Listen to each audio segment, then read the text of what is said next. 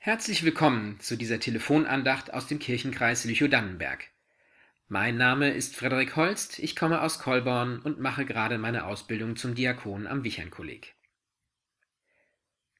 Ärgern Sie sich auch manchmal so, wenn Sie einen Fehler machen? Wenn der Schrank fast fertig aufgebaut ist, aber man die Hälfte nochmal abschrauben muss, weil man vor einer Stunde ein Scharnier falsch herum eingesetzt hat?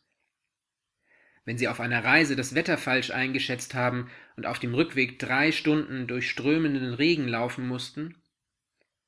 Oder wenn Sie auf der Arbeit in einem Dokument einen flapsigen Kommentar nicht gelöscht haben, den dann jeder lesen konnte? Mir ist das alles schon passiert, und wenn es Ihnen ähnlich geht, können Sie sicherlich nachvollziehen, wie unangenehm sich das dann anfühlt und wie man sich ärgert oder schämt oder sogar schlaflose Nächte davon bekommt. Und wie gut es dann tut, wenn einem dieser Fehler nachgesehen wird. Entweder weil man selber seinen Frieden mit der Sache machen kann oder weil einem die Menschen verzeihen, die von dem Fehler betroffen sind. Und obwohl wir wissen, wie gut es tut, wenn man seinen Frieden mit einem Fehler machen kann, gibt es im öffentlichen Umgang damit oft ganz andere Maßstäbe. In der Politik gehört es fast schon zum guten Ton, einen Rücktritt zu fordern, wenn jemand einen Fehler gemacht hat. Die Aussage so ein Fehler darf nicht passieren ist sicherlich in vielen Fällen richtig, genauso wie das Versprechen so ein Fehler wird mir nie wieder passieren, die Ernsthaftigkeit unterstreichen soll. Aber ehrlich gesagt bekomme ich bei beiden Aussagen immer ein ungutes Bauchgefühl. Denn sie setzen zum einen das Fehlermachen mit einer vielleicht sogar bösartigen Absicht gleich. Aber im Unterschied zur Absicht, wo mir das Ziel und die Folgen meines Handelns bewusst sind, ist das beim Fehler ja eigentlich nicht unbedingt so. Denn wie der Name schon sagt, fehlt da ja etwas. Wenn ich unter Stress einen Flüchtigkeitsfehler mache, dann fehlt mir die Zeit oder die Ruhe.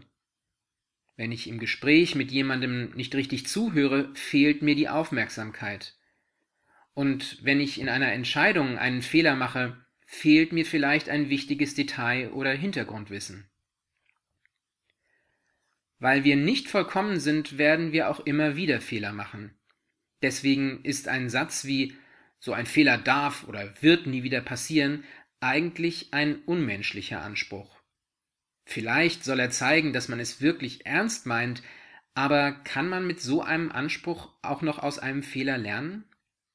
Denn wenn ich meine ganze Aufmerksamkeit darauf richte, diesen oder jenen Fehler bloß nicht noch einmal zu machen, fehlt mir ja der Fokus, bei anderen Dingen keine Fehler zu machen. Angst ist selten eine gute Lernbegleiterin.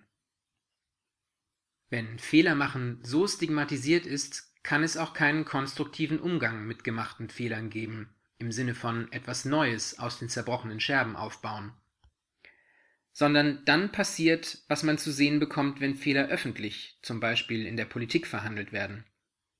Die eine Seite versucht dann, den Fehler wegzuerklären, Verantwortung abzuschieben oder in Sichtweisen zu verharren, die das eigene Verhalten fehlerfrei dastehen lassen.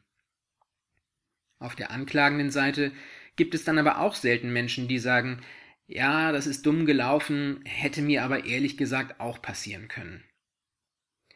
Das wäre kein Eingeständnis von Schwäche oder Dummheit, sondern würde Räume öffnen, in denen Lernprozesse und Veränderungen möglich werden, die dann am Ende nachhaltiger Fehler vermeiden helfen, als es der erhobene Zeigefinger könnte. Schließlich weiß auch Gott um unsere Fehlbarkeiten und hat uns mit Jesus Christus einen Weg gezeigt, wie wir dennoch in seine Liebe eintauchen können. Weil er eben nicht erwartet, dass wir uns so anstrengen, dass wir keine Fehler mehr machen, sondern weil wir allein durch seine Gnade und Vergebung und unseren Glauben, auch daran, dass Veränderung möglich ist, gerechtfertigt sind.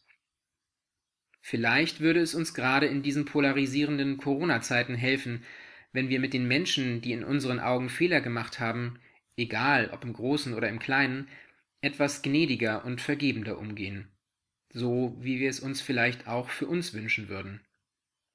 Ich glaube, das wäre kein Fehler. Amen. Bleiben Sie gesund und behütet bis zur nächsten Telefonandacht und vielen Dank fürs Zuhören.